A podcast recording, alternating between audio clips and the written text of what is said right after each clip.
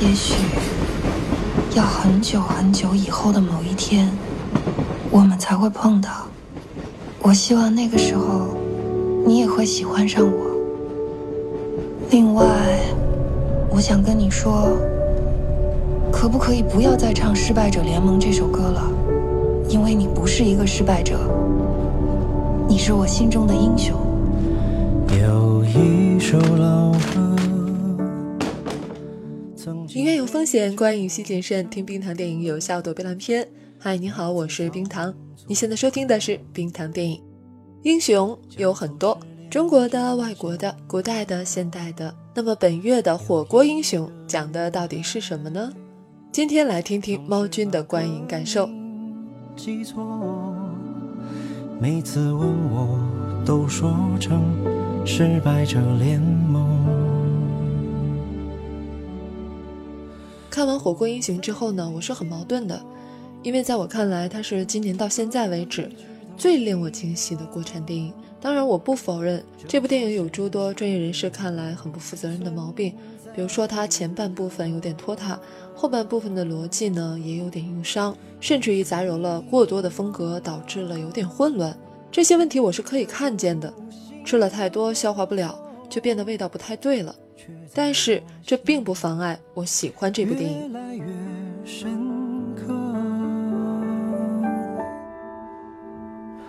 在某个角落，也许真的有这首歌。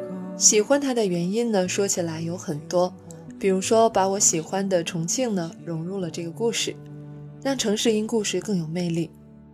再比如那令人瞠目结舌的美术与构图，再比如影片中深深的黑色幽默风格。当然，还有影片中向韩国和香港电影致敬的桥段。最后必须提的是那几个惊为天人的长镜头，提气。最重要的是影片的切入角度，从一场未遂的犯罪到一场成功的抢劫。虽然因为审查我们看到了导演的妥协，但能够出现像最后桥段那样刚气十足的戏码，已经实属不易。当然，不得不说，这是我见过陈坤最有张力的表演。那一刻，陈坤将刘波懦弱和勇气之间的转换表现得如此自如。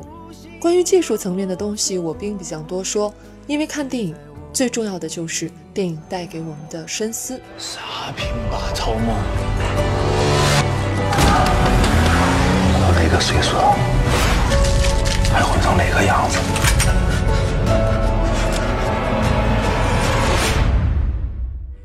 完电影良久，我才回过神来。片名叫《火锅英雄》，但是我想，这电影在讲的是世界上不存在的英雄们。看到后半段，刘波在雨中奔跑，一群撑着黑伞的人若无其事地路过的时候，我多么想跟在他的身后，冲他大喊：“奔跑吧，刘波！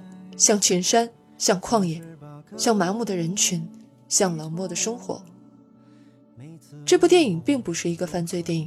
更不是一个逻辑性很强的电影，恰恰相反，它的每一个镜头都在抒发情感。其实从某种意义上讲，它是更年轻、更娱乐化的老炮，只是手法稚嫩了些。这是关于三个懦弱男人的故事。刘波是个赌徒，看起来像是个男子汉，但心里比谁都没胆子。飞来横财不敢收，欠了钱不敢赖账，就算是明知女孩的心意，也不敢主动承认。许东是个话痨，看起来有些面子，但是自己也知道是靠着老婆。他想做出点事情，却发现自己什么都做不了，就连离婚这件事都没什么勇气去做，就连出轨这件事都不敢去做。王平川，他的一生都在两位兄弟的阴影中度过，他不知道该怎么面对未来的生活。他一生最大胆的事情，大概就是藏下了那封信。他们懦弱是因为害怕犯错，直到有一天生活把他们逼上绝路，看似绝望，却也是一个机会。三个人面对那堆钱的时候，懦弱让他们选择了放弃；同样是懦弱和恐惧，让他们选择了另一种方案。我们再也没见过，可我一直都记得。这首世上并不存在的歌也许你已经忘了这个无形的过错却在我心里越来越这世上可能所有的事情都是缘分。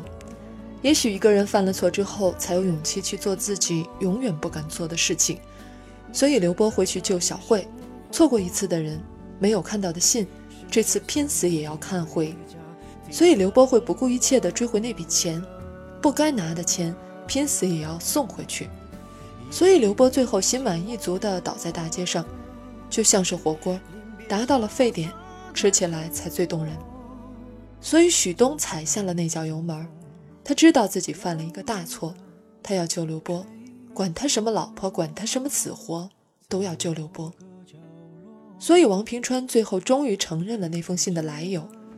他撒了一个谎，却没想到这个谎会引发很多谎言。所以当三个男人满身伤痕的绑在一起，却哈哈大笑的时候，我真的感动了。这是三个男人告别懦弱的时刻。其实他们三人是很多男人的缩影，我们一样都很懦弱。很多时候，甘愿懦弱一生，是因为怕犯错。可人生在世，又有谁不会犯错呢？犯过的错，就要一桩桩、一件件，全都给圆上。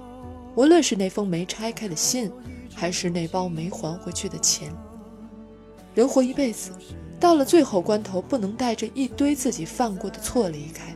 犯了错，弥补过就是英雄；为了爱的人，豁出命去就是英雄。这个无心的过错，却在我心里越来越深刻。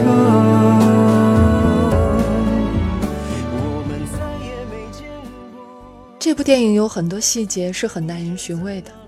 电影里浅尝辄止的将现在的乱象表达了出来。一个人可以两面三刀，同时出千，这不合规矩。一群撑着黑伞的人面对当街追逐，面无表情地在自己的轨道上走，就像是机器人一样。这样的生活消耗了所有人的勇气。我们变得懦弱、无助、敏感，我们变得讨厌自己，就像小慧一样。这样的日子是看不到未来的。于是有些人就像三兄弟一样，成为了最没有话语权的小市民，而另一部分人就变成了那些劫匪。毕竟，所有人面对这个没什么道理的世界，都要活下去。所以，火锅英雄有很多底料，就像是火锅一样五味杂陈。英雄是不存在的，或者说，在这部电影里没有什么英雄，只有一群告别懦弱的普通人。这里是冰糖电影，下期再见。